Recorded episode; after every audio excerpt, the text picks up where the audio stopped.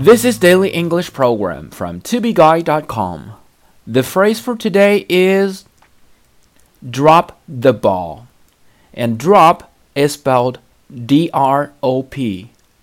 And ball is spelled B A L L. Drop the ball，把球给弄丢了。那我们知道，如果你在打篮球的时候把球给弄丢了，那你就是失误了。所以 drop the ball 意思就是 失职、犯错误。We are almost entered a contract with that company, but Jim dropped the ball and ruined everything. 我们差点就和那家公司签合同了，但吉姆犯了错，一切都完了。We've almost entered a contract with that company, but Jim dropped the ball and ruined everything.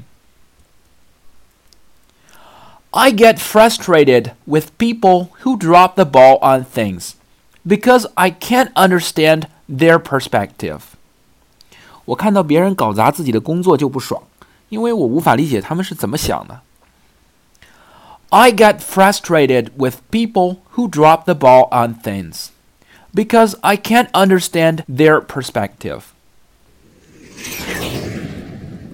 I'm sorry, guys because I'm dropped the ball today. I didn't get an idea for a good joke.